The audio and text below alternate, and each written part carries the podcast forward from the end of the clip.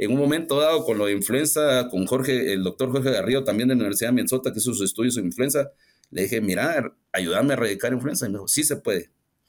Eh, pero requisito número uno fue prepandemia, es que todo el mundo use mascarillas. Estás loco, le dije. Olvidémonos de eso. Nadie lo va a hacer.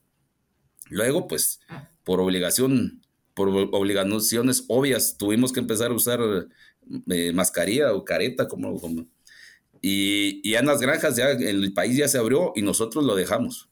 Eh, si alguien entra a la granja, tiene, desde el baño seco tiene que ir con mascarilla, se cambia en la ducha y tiene que entrar con mascarilla so pena de, de, de, sanciones severas el que, el que no la use estando con los cerdos. Y eso nos, de una u otra manera, si se dan cuenta, cuando usábamos caretas, los, los casos de influenza eran bien bajos en humanos.